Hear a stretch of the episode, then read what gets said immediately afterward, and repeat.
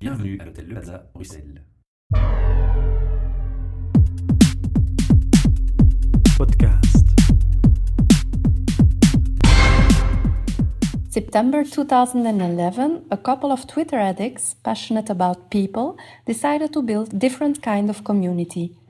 A community aiming at bringing people-minded professionals and HR specialists once a month around the table to discuss HR topics in a fun and playful way, facilitate exchange in a network of professionals who by definition offer little opportunity to interact with other colleagues. Put a face to a name, a name to a face, meet in real life LinkedIn contacts, a colleague, a speaker, and have a relaxing and entertaining evening.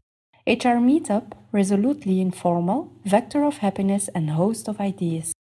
December 2012, another similar but independent project came to life HR Voices and Vision. Another couple of geeks who believed that it was possible to build bridges between education, work, and human resources by the means of podcast.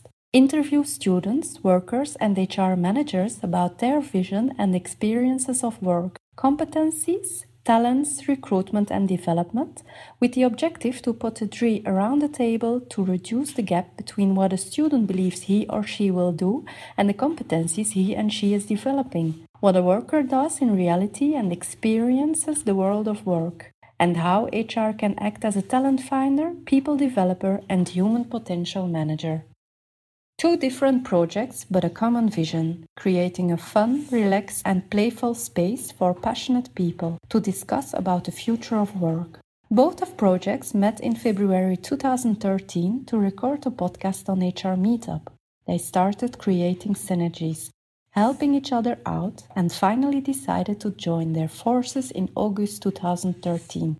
A new HR meetup was born with a new logo and a new motto.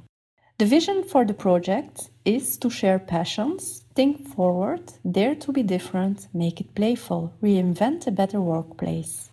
HR Meetup aims to connect passionate people to share in a playful way the future of work through meetups and podcasts in real life and on air.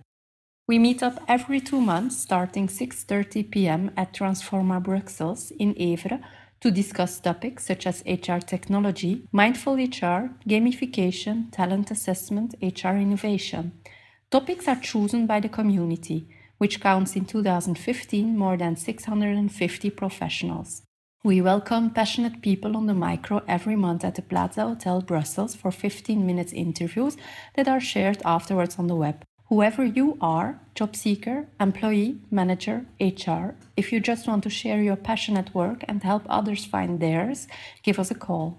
Examples of podcasts are companies presenting their activities, their HR strategy, the profiles they're recruiting, their culture, or professionals presenting themselves, their jobs, their competencies. Students or teachers sharing their vision of the future of work, their expectations, their fears or HR specialists presenting new strengths.